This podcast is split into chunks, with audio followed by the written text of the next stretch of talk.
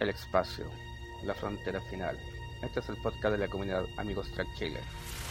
Su misión, explorar nuevas formas de llegar a la comunidad, nuevos amigos y antiguos fans, para ir con valor donde nunca nadie ha ido antes. Hola chicos, buenas noches, ¿cómo están? ¿Cómo están todos? Bien, bien, bien, bien. Buenas noches. Marcelo, Cristian, Gonzalo, ¿cómo están? Hola. Un gusto. Hoy día vamos a hablar desde el principio de todo. Vamos a hablar sobre el papá Jim Roddenberry y su idea de dónde salió de crear Star. No, eh, Marcelo, ¿qué tienes tú de comentarios de, de esto? Bueno, Primero antes que nada, invitado. digamos, saludar. Ah, supuesto. mitad, espera.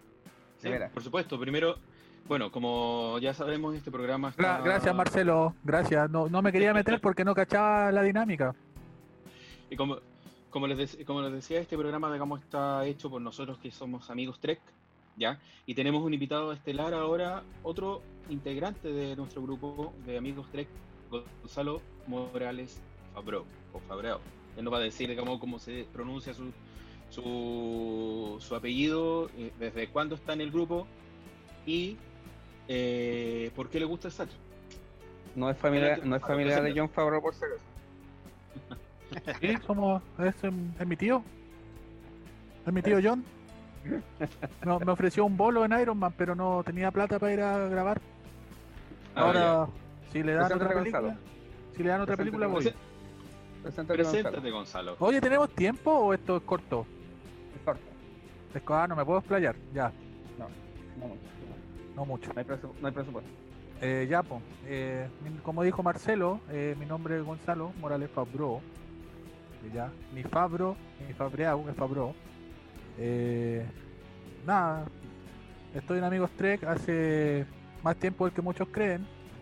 2014 o 15, no me acuerdo exactamente.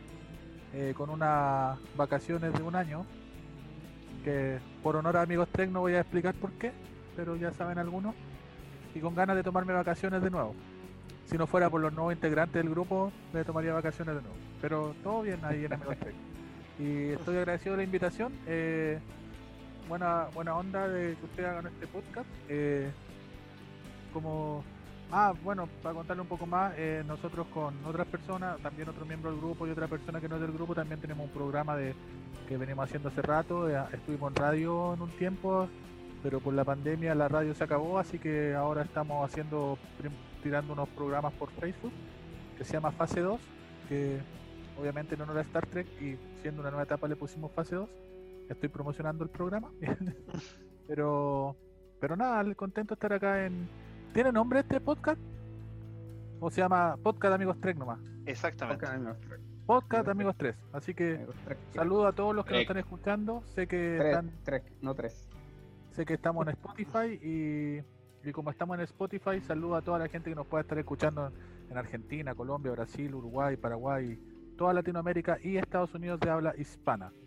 Un abrazo a todos y larga vida y prosperidad. Eh, voy a meter la cuchara.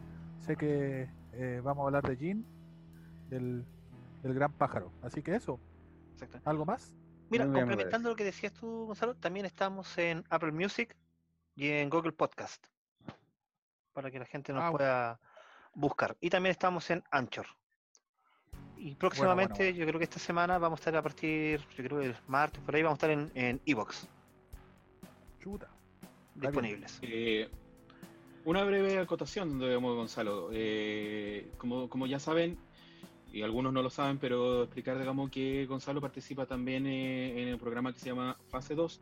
Y Fase 2 tiene dos miembros que son miembros eh, también estelares, como todos los miembros de, de Amigos Trek, ya que participan en, que participan en él. Y eh, ustedes lo pueden encontrar incluso en nuestras páginas de Face eh, porque constantemente nosotros, digamos, también, o sea, obviamente estamos eh, compartiendo su enlace para que todos los demás amigos puedan escuchar. O sea, en pocas palabras le hacemos publicidad. Claro. Prontamente fase 2 también Bueno. está también va a ir como podcast, porque por ahora va como tele, por decir, está en Facebook eh, con imagen y todo. pero también lo vamos a tirar como podcast porque sabemos que la, mayor, la mayoría de la gente no se puede pegar un plantón una hora frente a un computador y lo va escuchando mientras hacen el aseo. Bueno, todos hacemos tema eso. que vamos, Es mejor escuchar es mejor escuchar podcast que a Miguel Bosé, que cree que nos vamos a morir todos por culpa del 5G. Ya chicos, Bueno. empecemos con el programa, con el, el con tema de hoy. del programa, el tema. ¿Ya?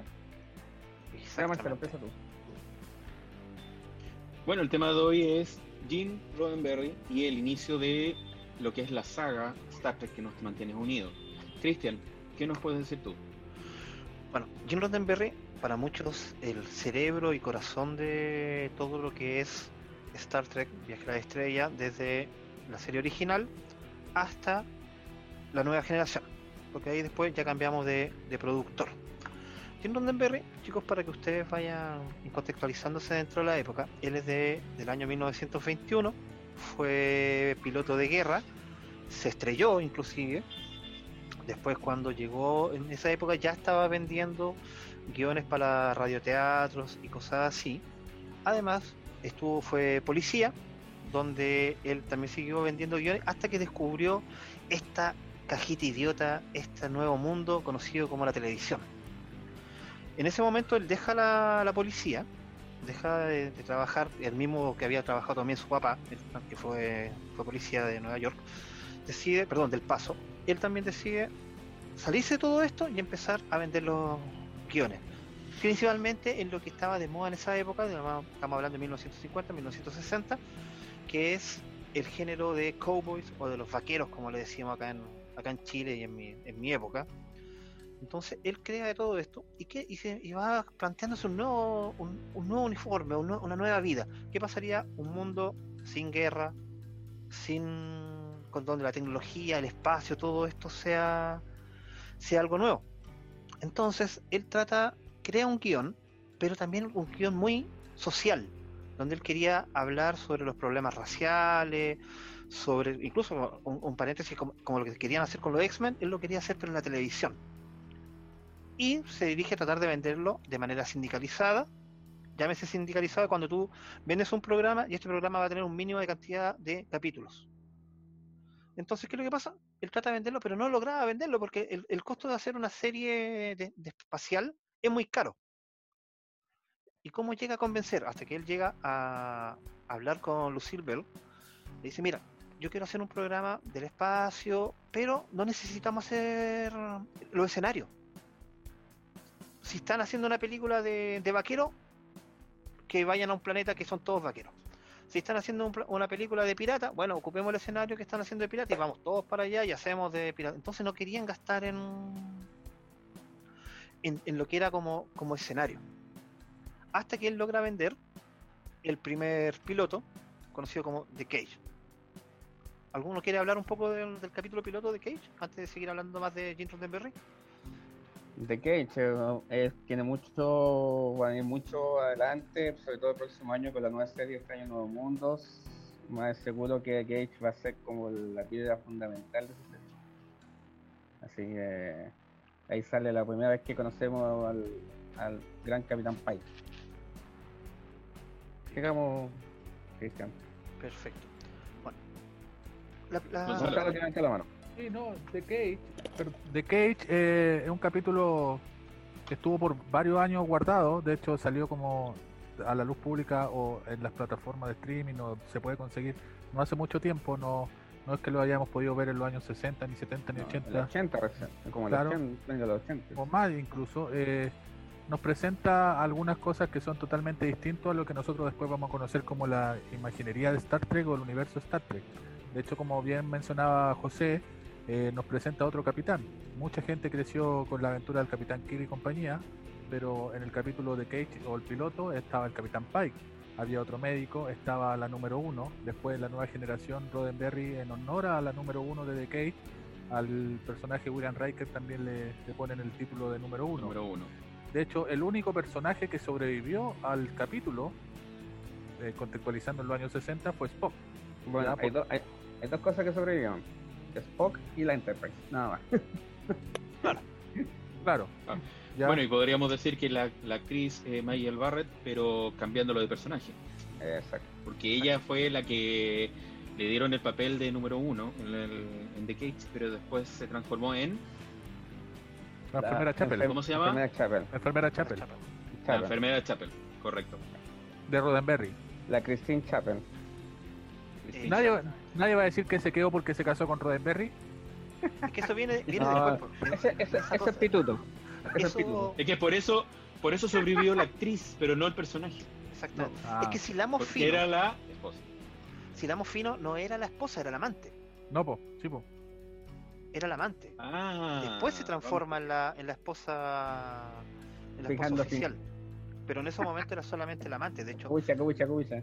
la, ¿Cómo la se- relación empieza más o menos en ese en ese periodo y también hablemos si vamos a hablar ya como eh, hilando fino ya nos ponemos así a, a tejer y tomar mate Roddenberry también tuvo un periodo muy de Casanova porque se me, no, no vamos a ocupar la palabra se metió Eh, logró tener una relación tripolar con la teniente Ujura con Michael Barrett su señora y en algún periodo de este de tiempo también se mete con Dorothy, con Dorothy Fontana, que era una de las pocas mujeres guionistas en la televisión, que para muchos la conocen simplemente, que para que no supieran que ella era mujer, se firmaba como DC Fontana. Ese Fontana, que murió hace poquito.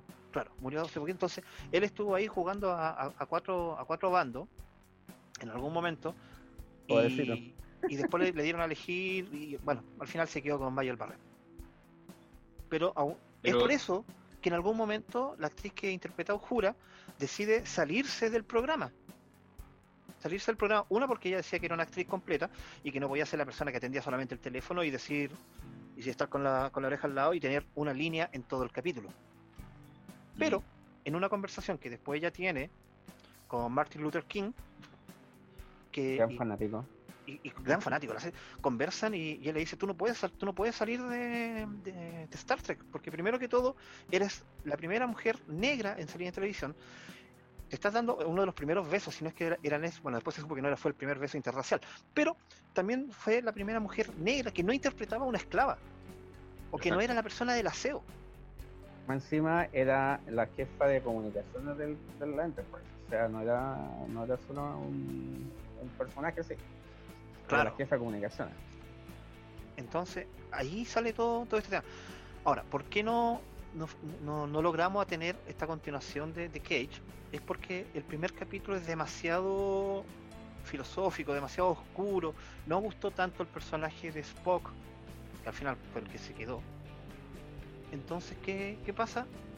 Él no logra conseguir esto, pero cuando, gracias a la, a la comunicación que él tenía con Lucille Ball, logran como reescribir este guion para hacerlo más accesible al público y también vendible, porque todo esto tenía que ser algo vendible. Sí, me la encontraba muy cuadrada la gente, el, el, el primer piloto. Muy, muy cerebral quizás para la época que lo decían ella. Claro, de- demasiado cerebral y ahí nace la serie que estamos que conocemos de, de Star Trek. Y Yo creo que casi todos empezamos, yo creo que con con la serie original. Exacto. Ojo, igual tenía la serie de Star Trek que tenemos que tener en cuenta, digamos que tenía una particularidad que era para la época. Imagínate, tenemos una mujer afroamericana, ¿ya? Pero una mujer también en el puente, con, en par- parte de los protagonistas. Tenemos un japonés, ¿ya? Exactamente. tenemos un ruso en una época eh, que existía todo lo que es la paranoia en cuanto a lo que y la guerra fría toda la paranoia en cuanto a lo que es el, el comunismo Máxima- más, más que japonés, era un asiático. Está en plena guerra de Vietnam. correcto Claro. entonces tenemos que tenemos que hablar que tuvo una particularidad de poder eh, poner una, una tripulación variada en, en, eh, en una época que era difícil para hacer Exacto. ¿ya? Inclusiva, voy a decir. un avance. Inclu- claro, incluso podríamos decir que inclusiva para la época. ¿Ya? Y, eh, y la verdad, digamos, es un logro bastante, bastante bueno como, como para, para destacarlo, digamos, que en aquella época, por ejemplo, le hayan permitido seguir haciendo esa serie, aunque haya sido tres, tres temporadas. Claro. No, y, to- y tocaron temas muy muy fuertes para la época, como era el racismo. ¿Se acuerdan estos, estos seres que eran mitad blanco, mitad negro, y los otros eran Ya, negro con blanco? exacto. Que eran diferentes porque el, lo- lo- el lugar era diferente del color. Y que lo veía igual. Claro. No, si ustedes son iguales, o sea, van iguales, iguales. sí. No, él es, Claro. él es negro con blanco y soy blanco con negro. Exactamente. O tenemos también tenemos también el primer beso interracial. Exactamente. Entre Kirk y Uhura. Yo juro. Exacto. Hay un poco de mito, un- eh, hay un poco de mito en cuanto a ese beso, sí. Eh, porque primero, como decía Cristian, ¿no es cierto? Se me- se me Sí. Cristian. Como decía Cristian, Créete. no, no es el primero. Espérenme un poquito. No es el primero realmente, eh, porque probablemente sea el primero en la televisión gringa, pero no el primer beso interracial de la televisión, porque en Inglaterra se dan besos Claro. de colores hace harto rato. Y segundo, también se dio en un contexto especial porque Kir estaba como eh, como dominado por una fuerza extraña cuando besa a Ujura. No, es, Sí, pues, lo- lo- no, está, con- los no está dioses- consciente. No está consciente de que está besando a Ujura. Los dioses eh, están- nos están controlando. Entonces, como muchas cosas que pasaron en, en Star Trek, fue rupturista, pero hasta por ahí nomás. Claro. Eh, fue, bueno, para la época, para la época eh, eh, impo- eh, totalmente importante lo que, lo que pasó. ¿Ya? Y también hay que pensar el pensamiento, cuando tú hablas que, que quizás no fue el primero, fue primero en Inglaterra. En Inglaterra el, el, el- el pensamiento de las razas son completamente diferentes a los americanos. O sea, lo- las razas en Inglaterra son aceptadas. Como fue tanto un grande, un, tan grande un imperio que ha tenido, tiene de todas las razas. Mientras que Estados Unidos no, o sea, siempre Estados Unidos lo, lo- a la gente de color la tomó como seres inferiores. No lo contrario de los ingleses. Los ingleses al principio los tomaban como seres inferiores, pero sí, igual lo hacen con su imperio. Sí. ¿cachai? Chicos, otra cosa que les quería, que queríamos hablar de esto es que recordando que esta era una serie que sí, tenía que ser barata en la primera, por lo menos en la primera temporada, aunque en la tercera después le bajaron más el presupuesto todavía. El tema de los transbordadores fue algo que se inventó para no tener que mostrar un transbordador desde la nave, ocupar un efecto especial desde la nave hasta hasta el planeta. Y hace un par- pocos días descubrí El por qué sí. ¿por qué tuvieron que ocupar los transbordadores? Porque ustedes saben que los transbordadores vienen a aparecer recién en el tercer capítulo. Y esto tiene el un, Galileo y el Copérnico. claro, tiene un, tiene un motivo muy específico. Porque la serie necesitaba tener juguetes. Necesitaba vender juguetes. Marketing. Claro, marketing. Entonces, junto con una empresa que, ve- que vendía los primeros juguetes de Star Trek, contrataron a una empresa de hojalatería para que hiciera el Galileo. Lo hiciera a escala, pero les quedó chico, les quedó chato. Entonces los actores podían entrar, pero no podían pararse adentro. Entonces los mostraban entrando, cortaban la escena y ya mostraban las puertas cerrándose. Como están sentados. Claro, o ya tenían otro plano de, de que estaban jugando en otro lado, estaban sentados ahí. Pero eso es el porqué, y el, el- el efecto era arena. Todo esa, esa como, cuando se empiezan a disolver en átomos, era un efecto simplemente de arena. Y lo otro que O estaba... sea, un, Dime. un detalle, el, el asunto del, del, del- del- de la teletransportación no era arena, era un era agua que tenía co- en- como un gel, gel con cristales, Ah, ya. que tú lo y muy parecido como el de la de la burbuja de agua. ¿sí? Era un cristal, un cristal azul, y eso lo batían, lo giraban. Y eso hacía el efecto como, como de, de teletransportador. Eso, eso lo investigué yo. Que es, ese es un gel líquido con, una, con, con brillantinas azules. Ah, Eso perfecto. lo Yo, yo vi que era, eso lo- era eso- una arena. Y eso lo sobre- sobreponían. No sé, eso, lo- eso lo investigué. Perfecto. Eh, volviendo un poquito con lo de Jim Roddenberry, Jim Roddenberry- Jim Roddenberry igual escribió pocos capítulos de Star Trek. Él, él básicamente dio Star Trek tiene que hacerse esto, dio la- las directrices o, o creó lo que después se, se comercializó en algún momento, lo que es la Biblia Trekkie. Con que da la pauta. Claro, entregaba la pauta. De hecho, escribió muy pocos capítulos, entre ellos Las Mujeres de Mod, que el personaje de Mod lo vimos en Discovery. No sé si se acuerdan del personaje. Sí, generalmente cualquier cualquier producción de televisión, desde, desde Roddenberry en adelante, no, no, no, no quiero carrilearme si era para atrás también, pero por lo menos desde Star Trek en adelante, cualquier producción audiovisual tiene una Biblia.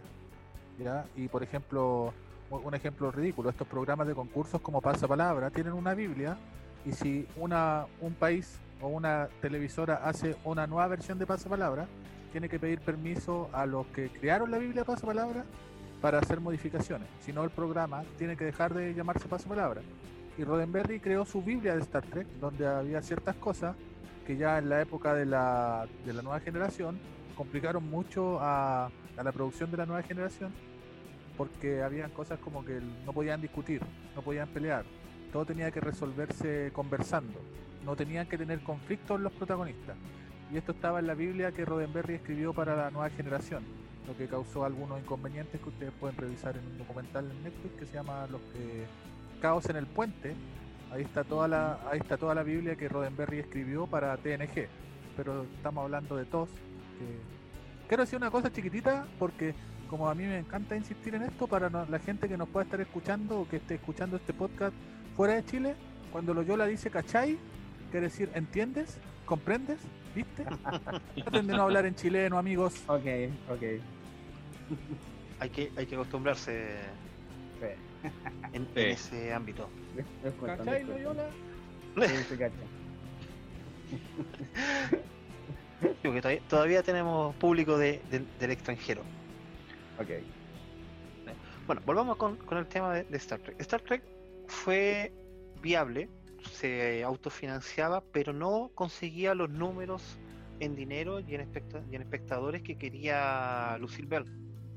Entonces ella decide vender o cerrar eh, Star Trek. Y después de una serie de negociaciones logran tener una segunda temporada. Pero ya bajo otra, otras empresas. Ahí es cuando ya se pasa a ser- sindicalizado y ocurre un fenómeno que hasta el momento no había ocurrido en Estados Unidos, que es vender este producto a otros canales más pequeños de otras ciudades. Y en ese momento empieza el boom de Viaje a la Estrella. Si no hubiera sido por la sindicalización, Star Trek muere como tantas otras series. Hubiera sido un- solo un recuerdo. Perdidas en el, en el tiempo. Claro, perdidos en el en el tiempo. Viaje a la estrella nos deja personajes entrañables, nos tenemos un A ver, yo les voy a hacer una pregunta, chicos, que, que siempre la, la mantengo con, con otros fanáticos de Star Trek. ¿Los principales de Star Trek son tres o son cuatro? Me refiero, son el capitán, Spock y McCoy, o también agregan a Scotty. Scotty está ahí entre, entre un pie a otro. Yo creo, yo creo que es, es triunvirato, son los tres, ¿ya? Eh, esa historia que tienen los tres de amistad, ¿ya? Que, gira entre, entre- los tres amistad, amistad y odio, porque también podemos pensar en las reacciones que tenía el, el, el doctor con, eh, con Spock, McCoy con Spock. Eh, yo creo que esa, esa relación era lo rico, lo rico de Star, lo rico de, de TOS, ¿ya? Eh, dile. Bueno, nunca son de estas mitologías de la televisión, nunca vamos a llegar a comprender o a saber si fue intencional, pero con el paso del tiempo y de los capítulos de la primera temporada y ya hasta la tercera temporada, finalmente este triunvirato eh, se decidió enriquecerlo porque es un, en el fondo los tres son uno, ¿ya? es como es como raro, pero los tres son uno. Porque muestran, eh, y McCoy, eh, él, él da al medio nomás. ¿Ya? Tenemos el lado más. eh, es como la representación de una persona, cuando tiene su lado más cerebral, o más. Sí, cerebral es la palabra de Spock, y el más jugado, el más aquí te las traigo Peter, el, el que las quiere hacer todas, el más ladino que era Kid. Y McCoy el que tenía que poner, eh, que tenía que centrar estos lados. Entonces, esto hace que mucha mucha audiencia se quede pegada en este triunvirato, en que se podían sentir identificados con alguno de los tres personajes. Todo lo demás, por mucho que los queramos a todos, eh, en, mayor o menor, en mayor o menor medida son un poquito más de relleno. Pero Star Trek sin esos tres no, no hubiese funcionado.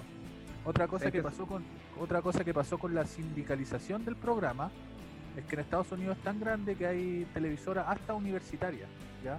Hay, hay como canales de televisión en, en lugares chicos y hay canales de televisión para universidades. Y Star Televisión Trek- local. no, ni siquiera local, para universidades. Y Star Trek en la televisión universitaria en Estados Unidos pegó así un montón. Tú le podés preguntar a gente que estaba en la universidad en los años 70, principios finales de los 60 y finales de los 70, y dicen que veían Star Trek todo el día. Que les vendieron a esos canales universitarios Star Trek y veían Star Trek todo el día. Y como era más cerebral, porque lo otro que veían en ciencia ficción era o Perdido en el Espacio, o programas de ese que eran más como comedia, Batman, comedia, en esa época. Sí. Sí. Eh, Star Trek para los cabros universitarios era como ver al, era como ver las cátedras que ellos estudiaban pero en la tele ya entonces ahí está el éxito como súper fuerte de algo- algunas cosas que Los cabros, por si acaso, son jóvenes. Toda Muchas gracias. muchas gracias Loyola por corregirme los, los muchachos la muchachada Los No, muchachos. inclusive hay una hay una parte que se ve inclusive en la película eh, ¿cómo se llama esta? Eh, X-Men de los días del futuro pasado cuando encuentran a, a Storm Storm está Ah, viendo sí, un sí, capítulo de, hay un Star gui- De la, de sí. la- de TOS. Sí. bueno ese easter egg pensar, ese easter egg o huevo de Pascua de X-Men del día del futuro pasado está malo pero no le voy a explicar por qué No, pero No, ya, dando detalle, ya se- eh, ¿ah? Ya la dejaste dando bote.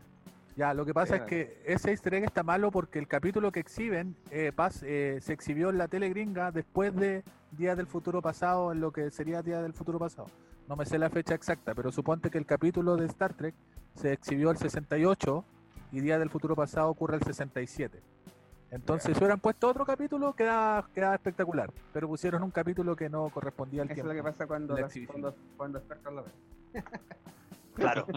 Y pasa mucho con, con el fanático Star Trek. El, el fanático Star Trek no perdona. No, inclusive yo- para mí hay otro personaje que es muy importante y que nadie lo toma en cuenta. Es la Enterprise. ¿Qué personaje? la, Enterpri- la Enterprise es un personaje. Porque Ah, si claro. No fuera por ti, ella, claro, sí. si no fuera por Sí, ella no, no, no- pasaría nada. No podría ir a ninguna parte ellos solos.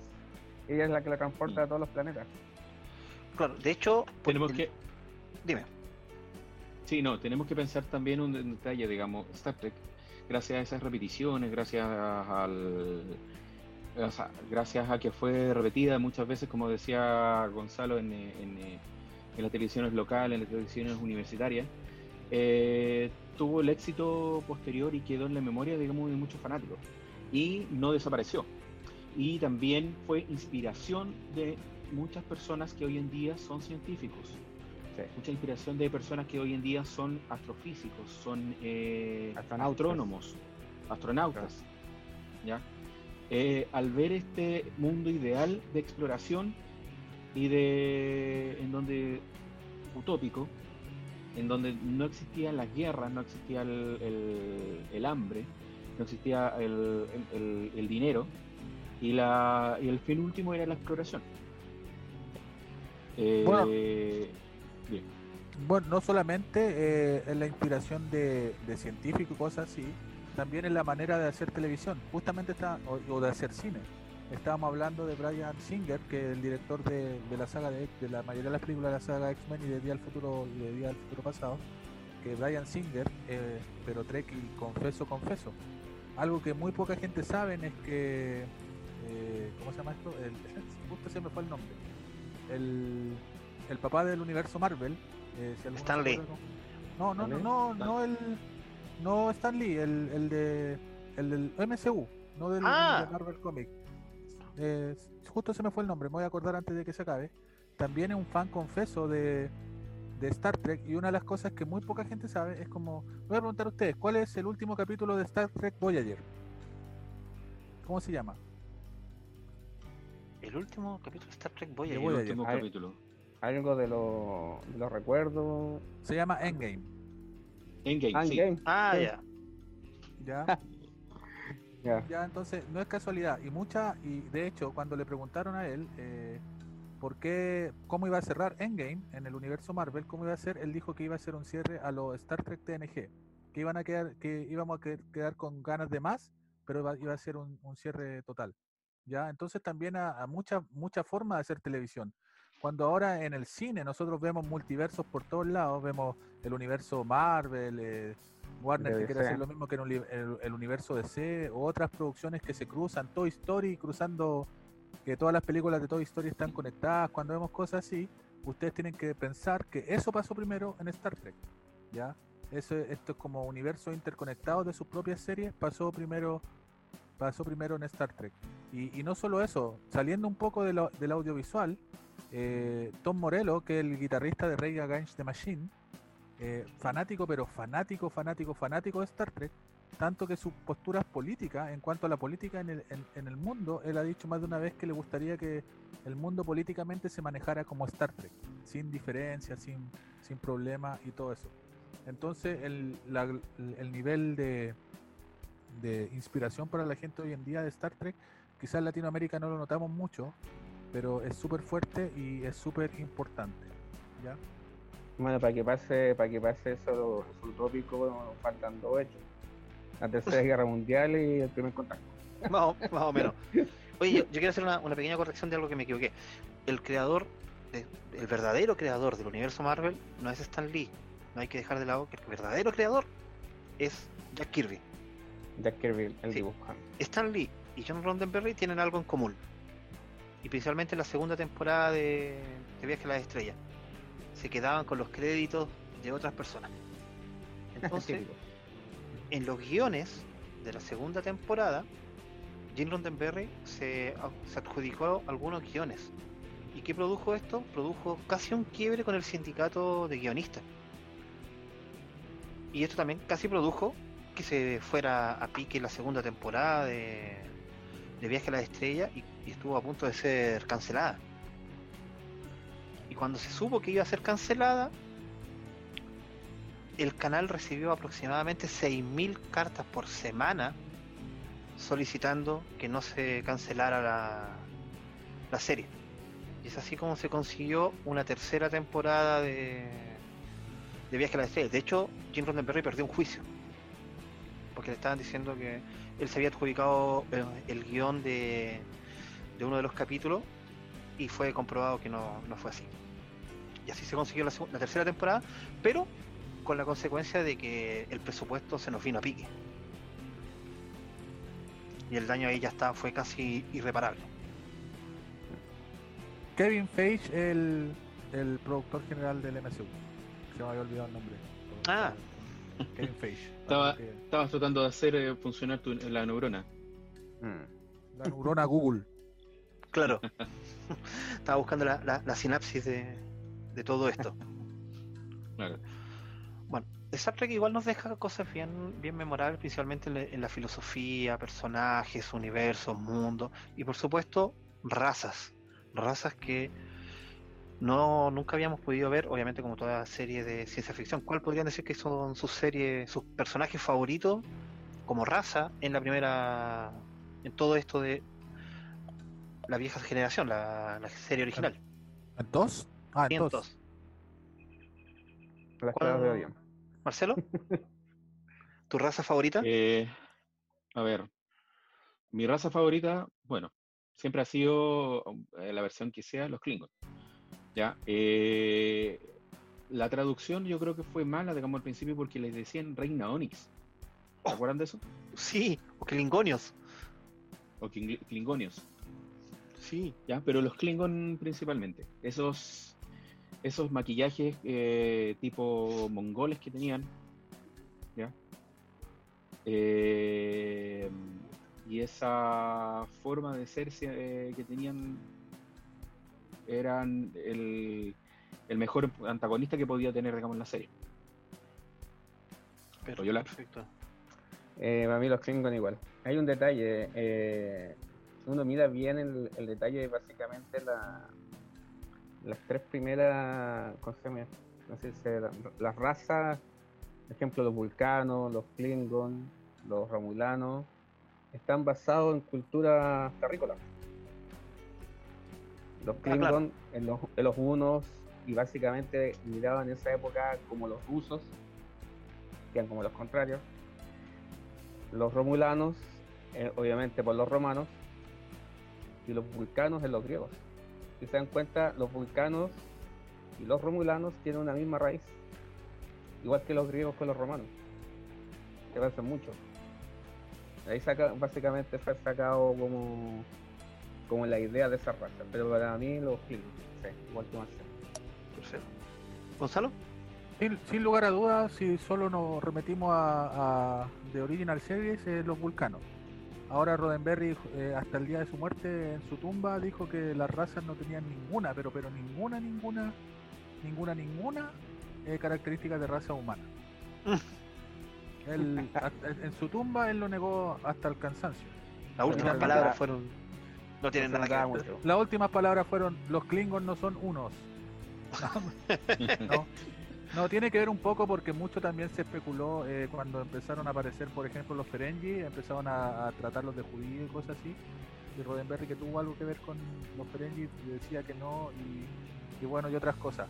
Pero él siempre dijo que no, no tenía nada que ver. Ahora sí, muy bien, como dice José Loyola, eh, el, sí, los romulanos y los vulcanos tienen un origen común y un origen común súper cercano. De hecho, Rómulo es el Rómulo por Rómulo y Remo y todos y eso Claro, está, el ah. planeta, está el planeta Rémano. Claro, claro, son, son planetas gemelos y aunque Roddenberry siempre lo negó, o sea, ¿para qué negar algo que es obvio? Es como dijo Juan Gabriel, está viendo. como dijo Juan Gabriel, no se, lo que se ve, lo que se ve no se pregunta. Exacto. Entonces, en el caso de los romulanos y los vulcanos era obvio, pero con respecto a otras razas, Roddenberry siempre negó que tuvieran alguna relación con alguna raza de la, de la historia de la humanidad, porque justamente lo que él siempre buscó en este programa es que básicamente no hubiese no- el concepto de raza se entendiera como tradiciones y cosas antiguas, pero en, en el que todos pudieran convivir con, con, con paz, armonía y tranquilidad. Yo pienso que ese fue el cambio que tuvieron los, los Klingon en la, en la película, o sea, la transformación del, del cráneo, todo, como tratando de sacar esa imagen como de uno. Pero al final, en, en vez de, de separarlo, la embarró más, porque como que se más, más se marcó. Yo siento por ese lado, más se marcó la, así el- el- como la raza guerrera, ¿cachai? como siempre mirando para el lado a los rusos, porque siempre yo siempre calculo que como que los, los Klingons son como los rusos, ¿cachai? Son como los contrarios en esa, en esa época. Ahora, que también con respecto a los Klingon eh, y, por, por toda la polémica que, pasó con los Klingon de Discovery, eh, aunque mucha gente le moleste, los Klingon de Discovery son los Klingon originales. Hay concept, con- concept art de cómo tenían que ser los Klingon para, bueno, ya quizás no tan originales porque estoy hablando de, de conceptos de arte para, para The Motion Picture, de los Klingon de Motion Picture, y son iguales a los de Discovery, ¿ya? La misma armadura, la misma cuestión no lo hicieron y, y si vamos para atrás todo lo, lo- no lo hicieron por, por asuntos de que nos duela o no nos duela Star Trek es una serie de bajo presupuesto y se hizo con bajo presupuesto claro. y no estaban los efectos especiales de la época de hecho una de las Claro. cosas que más le gustó a Roddenberry de, de Taz aunque él por mucho tiempo no la consideró canon pero él estuvo atrás de la de Taz que es la serie animada es que en la serie animada él creó alienígenas como quiso mujeres gatos eh, Sí. cuestiones de 20.000 patas y él ahí pudo ser pudo ser realmente feliz Sí. con los alienígenas que él quería mostrar no eran todos humanoides Claro. Por ejemplo, ¿cómo se llama el bajo presupuesto? Que se costaba diferenciar si uno no conocía Star Trek en ver un, un- ver un romulano con un volcano, porque se veían iguales. Ah, claro. Yo creo que la- la única forma que se puede diferenciar es la forma de ser de cada, de cada raza, pero si tú los veis juntos, no sabéis diferenciar. No. De hecho, está el mismo corte de pelo, todo. Todo, la misma oveja, la misma ceja, todo. El mismo vestimenta incluso. Claro. Bueno, la serie original fue cancelada en la tercera temporada. Y de ahí ya no tuvimos nada más de esta, este universo tan maravilloso que nos, nos une a todos, hasta como decía Gonzalo, la serie animada. Que como también por mucho tiempo o era canon, primero fue canon, después no fue canon, después nuevamente fue canon.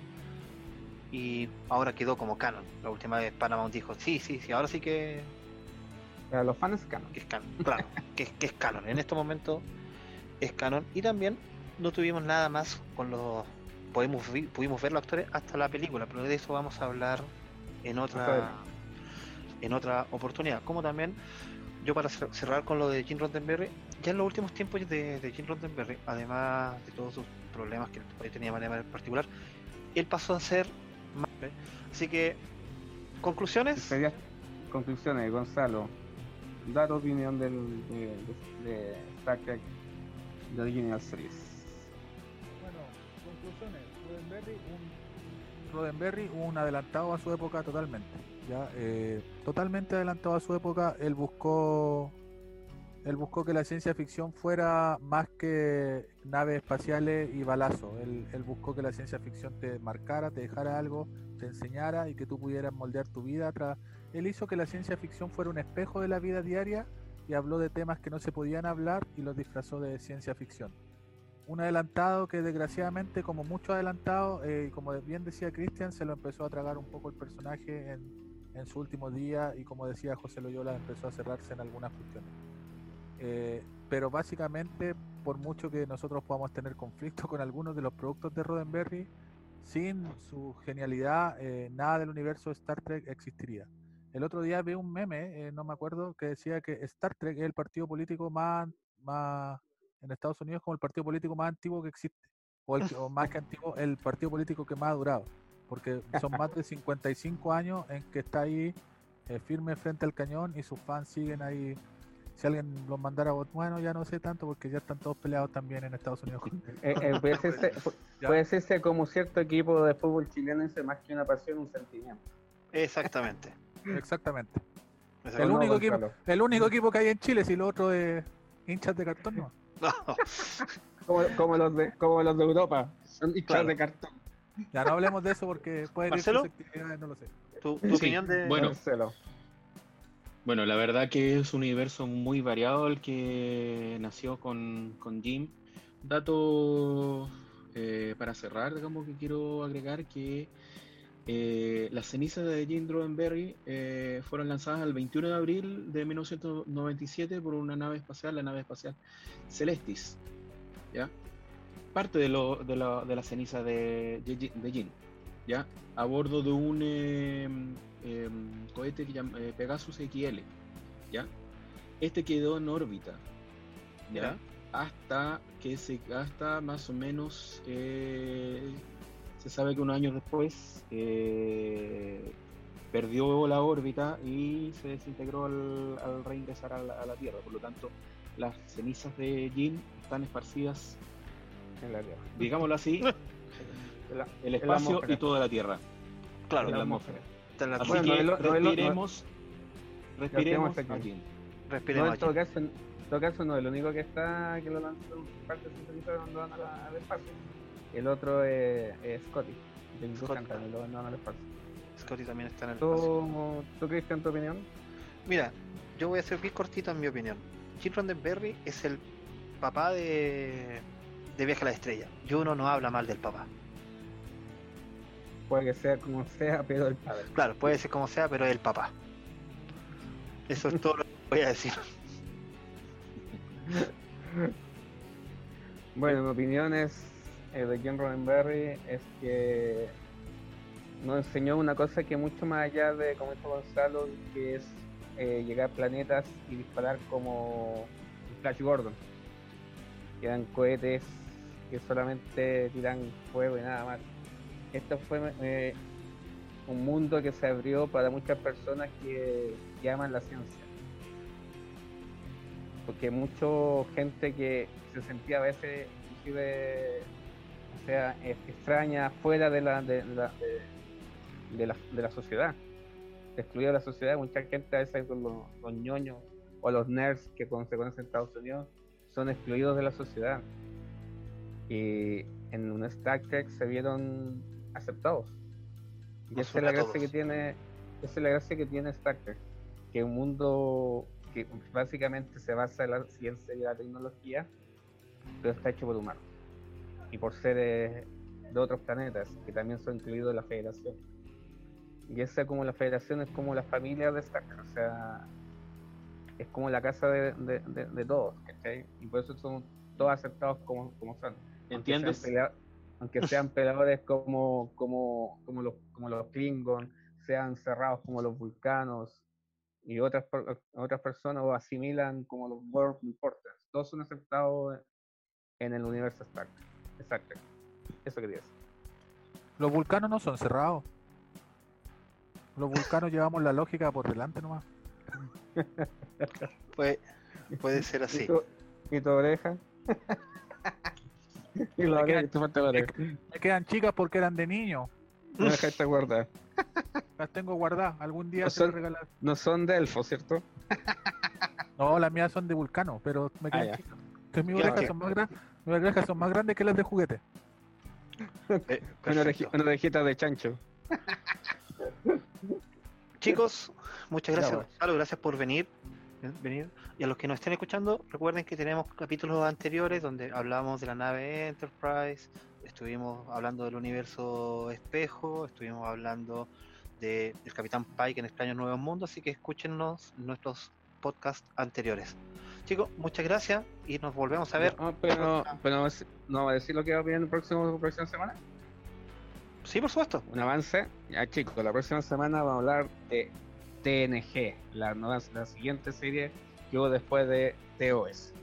Con el principio el Capitán Pike y su tripulación. Y la nueva USS Enterprise Day.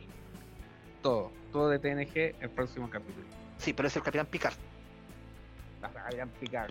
Capitán No, Picard. Picard. Sí, Capitán Picard con su tripulación. Exactamente. Eh, Habla todo de TNG semana. Los chicos quedan todos cordialmente invitados. Chicos, muchas gracias. Ya. Nos estamos viendo. Buenas noches. Chao. Chao, chao. Chao.